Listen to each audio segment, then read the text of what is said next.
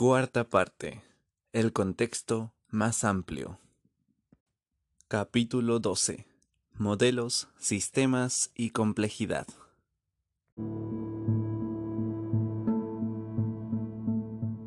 Durante un viaje por los montes Himalaya, Larry Brilliant sufrió una caída que lo obligó a pasar varias semanas en cama.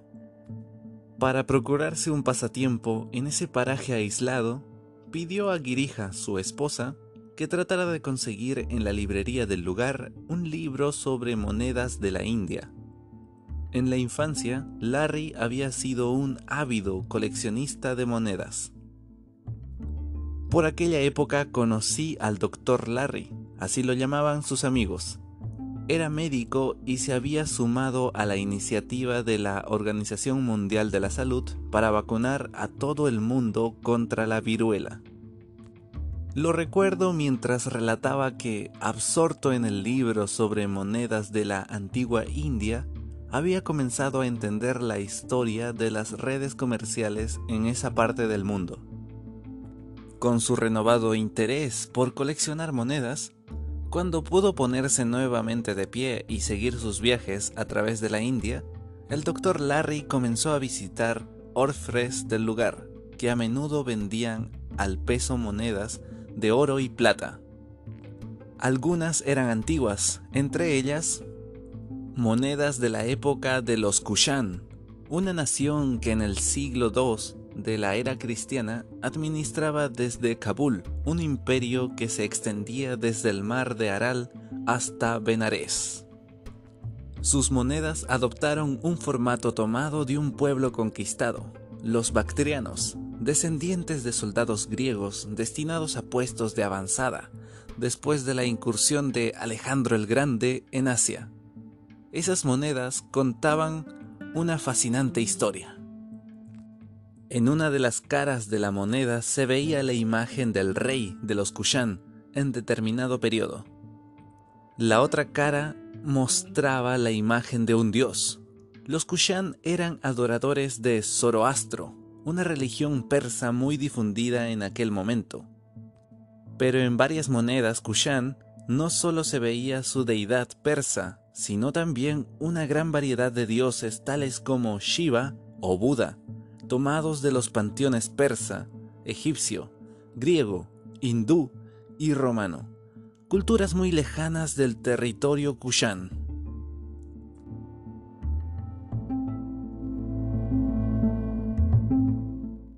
¿Cómo es posible que en el siglo II un imperio con centro en Afganistán supiera tanto sobre religiones existentes mucho más allá de sus límites y rindiera tributo a sus dioses?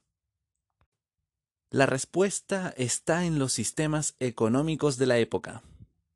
El imperio Kushan permitió por primera vez en la historia un vínculo protegido entre las ya florecientes rutas comerciales del Océano Índico y la ruta de la seda.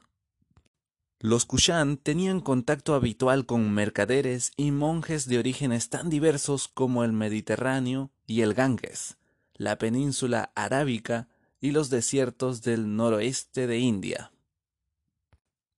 Las monedas hacían aún más revelaciones. En el sur de la India me encontré abundantes monedas romanas y traté de imaginar cómo llegaron hasta allí, me dijo el doctor Larry. Los romanos, cuyo imperio llegaba al Mar Rojo en Egipto, navegaron rodeando la península arábiga rumbo a Goa para comerciar. Observando el reverso de estas monedas puedes deducir dónde se utilizaban y, por lo tanto, cuáles eran las rutas comerciales de la época. Por entonces el doctor Larry había terminado su tarea en el sur de Asia como colaborador en la históricamente exitosa campaña de la OMS para erradicar la viruela en todo el mundo. Estaba a punto de partir hacia la Universidad de Michigan para cursar un posgrado en salud pública. La resonancia entre su exploración de las rutas comerciales y su próximo aprendizaje era sorprendente. Había tomado cursos de análisis de sistemas y estudiaba epidemiología, una especialidad acorde con mi manera de pensar.